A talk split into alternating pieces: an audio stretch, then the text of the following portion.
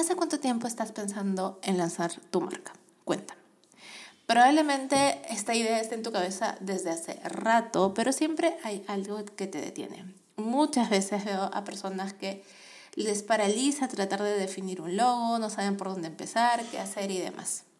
Por eso, en el episodio de hoy te voy a contar un poco sobre cuál fue la historia detrás del logo de letra, qué fue lo que hice antes, qué fue lo que hice después y también te voy a dar algunos tips para que puedas empezar con un logo casero desde ya. La cosa es ir avanzando. ¿Sí? Así que empecemos con el episodio de esta semana. Hola, soy Roxana Ramos y bienvenido a Vive del Arte. Soy artista plástica encuadernadora, pero sobre todo emprendedora. Y con este podcast lo que quiero hacer es compartir lo que he ido aprendiendo en estos más de siete años de manejar un taller de encuadernación, un taller de arte en Lima, Perú desde cómo nos virtualizamos, cómo hemos ido cambiando nuestro modelo de negocio, lo que hemos ido aprendiendo y demás. Así que si esto es algo que te interesa o es algo que tú quisieras hacer en algún momento, transformar lo que amas en un negocio, quédate acá y aprendamos juntas.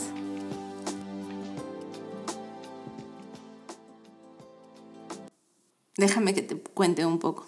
Empecé con la idea de letra en el 2012, hace muchos años. En ese momento no existía Canva ni había aplicaciones de diseño, así que hice mi logo con los programas que sabía. En la universidad me enseñaron Illustrator y bueno, cuando tenía 12 años, en unas vacaciones útiles, pedí un curso de CorelDRAW. ¿Por qué? Ni idea, pero me parecía muy divertido jugar con letras y líneas en la computadora. Volviendo al logo. Al inicio hice varios borradores. Ponía mis ideas en el papel y luego las pasaba a la computadora. Hacía pruebas, imprimía, verificaba si los colores se veían como yo quería. Pero sobre todo, estaba atenta a que fuese legible en diferentes formatos y que me gustara.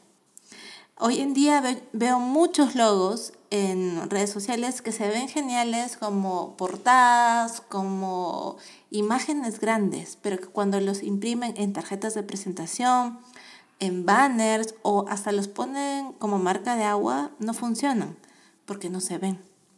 Así que no te olvides de tener cuidado con esto. Siempre imprime tu logo en diferentes formatos y utilízalo ya como parte de tus imágenes de redes sociales. No te quedes solo con la imagen en general de tu logo. Bueno, volviendo al logo de letra.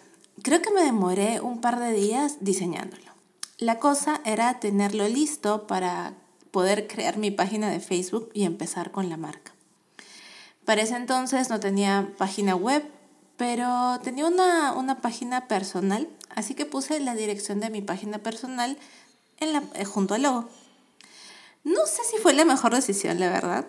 Al inicio, al inicio era un poco confuso que dijera letra y luego dijera Roxana Ramos, en fin. Pero siempre tenía esta idea de que tener una página web ayudaba a darle más credibilidad, credibilidad a mi marca. El logo de letra junto a mi página web estuvo conmigo unos tres años, hasta el 2015. Ahí es cuando ya abrimos el taller en Surco, en el centro comercial Caminos del Inca, y todo se volvió real, por así decirlo. Debo de confesar que me demoré un par de semanas en poder decir estoy yendo a letra. Eh, normalmente se me salía decir estoy yendo al local. No sé por qué me daba miedo como que darle nombre. Eh, había mucha responsabilidad con esto de decir estoy yendo a letra. Pero bueno, ya con el espacio físico, ya dije, ok, necesitamos contratar a alguien, necesitamos a alguien que pudiera crear el branding de la marca. Es decir, que me ayudara no solamente con el logo, sino con la paleta de colores, con la página web. Necesitaba alguien que me hiciera sentir orgullosa de lo que estaba creando, de la siguiente etapa que estaba apareciendo, em, que estaba teniendo letra. Em, yo había conocido a Ronald hace poco tiempo atrás en un curso de, de marketing digital y él tenía su empresa, y bueno, todavía la tiene, que se llama Lime, que justamente ayuda a diferentes marcas a crear logos, branding y páginas web. Felizmente Ronald tuvo una muy clara visión sobre lo que yo quería con mi marca a largo plazo. Y creó el logo que tenemos ahora, que juega entre ser un libro, un origami, un ave, no sé. Es una creación muy especial y la verdad que en cuanto lo vi me encantó. Como puedes ver, hubo todo un proceso. Eh, fui de a pocos. Por muchos años no tuve el logo perfecto, pero eso no me detuvo. ¿sí? Y creo que esta es la parte más importante. No está mal empezar con un logo que acabas de crear en Canva. Ni tampoco está mal este, empezar aunque no te sientas 100% seguro de que con eso te vas a quedar. Puedes cambiarlo mientras, más vas, mientras vas avanzando y tu marca también se va transformando. Ahora sí, quiero dejarte algunos puntos que creo que son importantes a tener en cuenta. ¿Bien? Ok, vamos por el primero. Uno, necesitas que tu logo sea legible en un formato chico como en un formato grande. Y para eso quiero que tengas cuidado con las letras delgadas, esas que son tipo eh, escritas a mano, porque a veces no se leen de todo bien. O sobre todo cuando están en formato chico. Como te digo, a veces lo utilizamos en una esquina en un post de redes sociales o como marcas de agua y si no lo puedes ver bien, créeme que la mayoría de personas tampoco lo va a distinguir y luego no van a saber con quién están hablando. ¿Bien? Ok. El segundo punto que deberías de tener cuenta es que tu logo tiene que funcionar en una versión blanco y negro también. ¿Por qué? Uno, porque, este, digamos, en un momento quieres imprimir cosas, no siempre vas a poder imprimir a todo color muchas veces solamente se puede hacer impresiones en blanco y negro. O si quieres mandar a hacer un diseño, eh, por ejemplo, mandar a hacer un sello, eh, te van a pedir que tu imagen sea justamente a dos colores. Por lo que no te recomiendo tener un logo que tenga, digamos, este, mm, como que acuarelas de fondo o imágenes como tales, ¿sí? Sino que siempre sea algo que pueda funcionar a dos colores, a blanco y negro.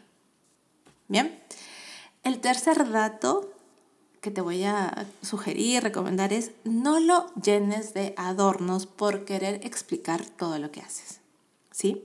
Si te das cuenta, letra eh, o mi logo habla sobre papel y medio que te hace pensar en, pensar en papel, pero no dice exactamente encuadernación, no dice exactamente cartonaje, no tiene un libro, no tiene una caja y no tiene un pincel de marmoleado.